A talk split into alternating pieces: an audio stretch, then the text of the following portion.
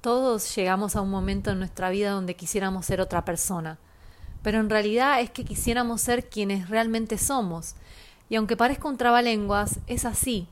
De una vez por todas, tú quisieras ser tú, porque te pasaste la vida jugando a ser otro. ¿Y tú? ¿Ya vives desde tu alma? Porque si no, Aquí llegas como eres, pero te vas como estás destinado a ser. Mi nombre es Mariela y como siempre les doy la bienvenida a este nuevo episodio de Be So Living, Redescúbrete.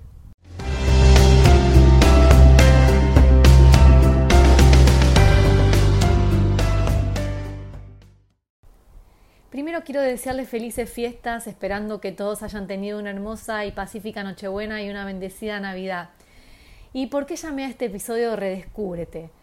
Porque como les dije al principio, llega un momento donde lo que somos no nos conforma y no queremos seguir sintiéndonos de esa manera. Pero, ¿qué es lo que realmente nos hace sentir así?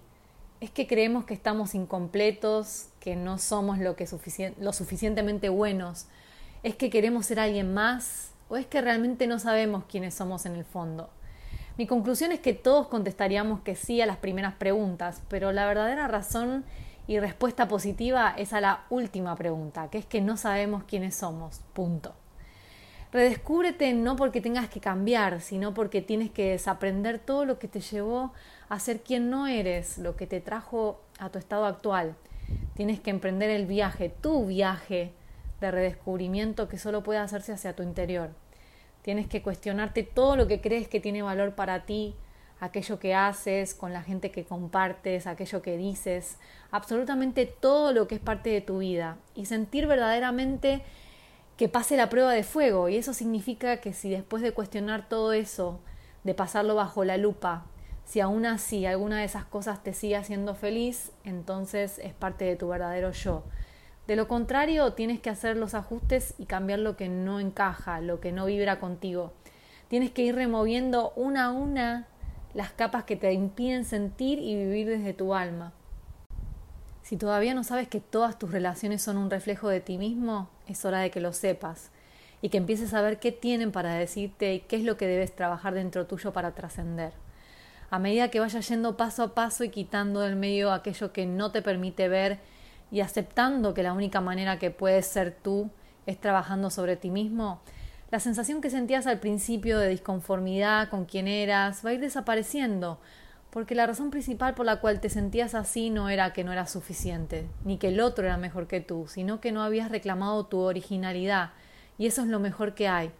Recuerda que a pesar de que todos somos uno, el reconocer que eres único es lo que va a permitirte dejar tu huella en la vida de otros y en este mundo. Ponle tu sello a todo lo que hagas y despreocúpate del resto, críticas, opiniones, tu propio boicot, porque nada de lo que hagas siendo realmente tú y desde el corazón puede salir mal. Así que redescúbrete, saca, sácate a pasear tu luz y brilla para que los demás puedan usarla de guía. Recuerda que todos somos faros de alguien más y si no sabes cuál es tu propia luz, seguro habrá alguien que no pueda seguir el camino. El dicho dice que aunque no lo veamos, el sol siempre está ahí. Lo mismo pasa con tu verdadero yo y tu luz, aunque no la puedas reconocer aún, siempre está ahí esperando brillar para ti. Una vez la, la redescubras, va a brillar no solo para ti, sino para el resto.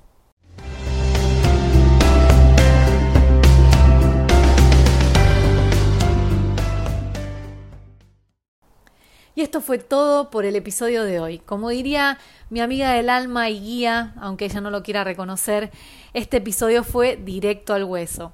Con esto me despido hasta el año que viene. Quiero desearles que este 2020 no sea uno tranquilo, por lo menos no en términos de crecimiento, sino que les traiga los mayores desafíos de su vida, que los saque de su zona de confort y los convierta en la mejor versión de ustedes mismos. Como el número lo indica, 2020 significa visión clara, o por lo menos eso es lo que dicen los oftalmólogos. Así que les deseo que tengan una visión clara, clarísima de lo que vinieron a hacer a este mundo, pero sobre todo que sepan que vinimos a ser felices. Así que si este episodio les gustó, por favor compártanlo con sus amigos y sus familiares a través de sus redes. Si todavía no le dieron seguir o follow al podcast, háganlo. Lo pueden hacer en cualquiera de las aplicaciones por las cuales se transmite. Eh, me pueden seguir en las redes eh, como Soul Yoga en Facebook, como arroba en Instagram. Me pueden escribir al email eh, y también los que no se han unido al grupo de Facebook lo pueden hacer ahora, que se llama Be Living the Community. Piden acceso y yo los acepto. Y bueno, como siempre les digo, les agradezco un montón, de verdad, de corazón, que me escriban, que me manden esos mensajes, los comentarios. Y también, como siempre les digo, mi alma honra el alma de cada uno de ustedes. Namaste.